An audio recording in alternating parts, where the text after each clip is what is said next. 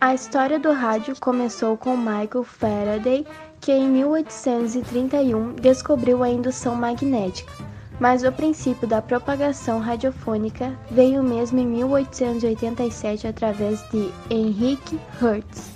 1993. O padre e cientista brasileiro Roberto Landel de Moura realizou a primeira transmissão falada, sem fios por ondas eletromagnéticas. 1850.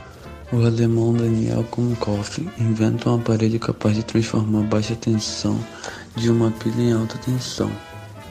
Surge o primeiro emissor de ondas eletromagnéticas.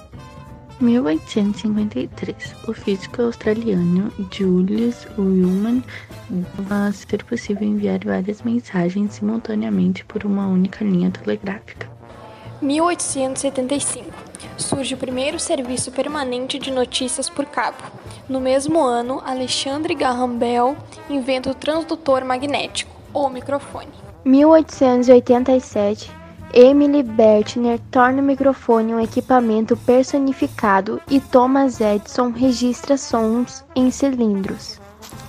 1903. Ainda não era possível transmitir sons, apenas sinais. 1895. Guglielmo Marconi conseguiu realizar o que ficou conhecido como a primeira transmissão de sinais sem fio por uma distância de 400 e, em seguida, 2 mil metros.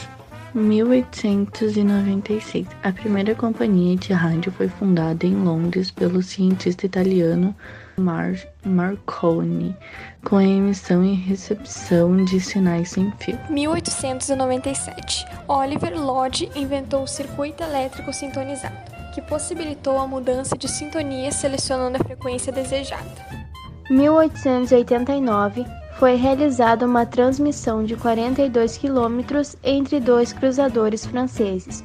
Mais tarde, no mesmo ano, Marconi vai mais longe e faz uma transmissão através do Canal da Mancha. 1920. Surgem na França os primeiros rádios a pilha, vendidos com outra inovação, fones de ouvido.